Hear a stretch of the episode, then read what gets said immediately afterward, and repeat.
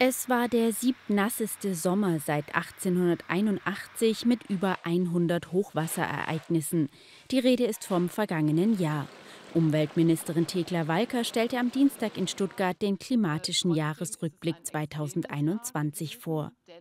Wir hatten äh, sehr, sehr viel Regen im Januar, Mai, Juni und Juli. Also diese Monate waren deutlich regenreicher als im Durchschnitt der Jahre zuvor und auch im Verhältnis äh, zu den Referenzjahren hatten wir da eine Zunahme von 48, 58 Prozent.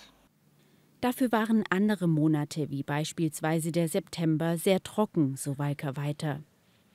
Dazu kommt der April als Ausreißer mit 15 Frosttagen. Also das war der April mit den meisten Frosttagen seit Wetteraufzeichnungen, was auch äh, zu Ernteschäden geführt hat, denn wir erleben auch in den vergangenen Jahren eine immer frühere Blütezeit. Die Wetterschwankungen seien im vergangenen Jahr enorm gewesen. Aber auch die Jahre zuvor sei es durch zu heiße und trockene Sommer zu Ernteschäden gekommen, so Walker. Mit dem Ziel, Klimaschutzland Nummer eins zu werden, will Baden-Württemberg weiter in den Klimaschutz investieren, um noch höhere Kosten beim Klimaschutz zu verhindern.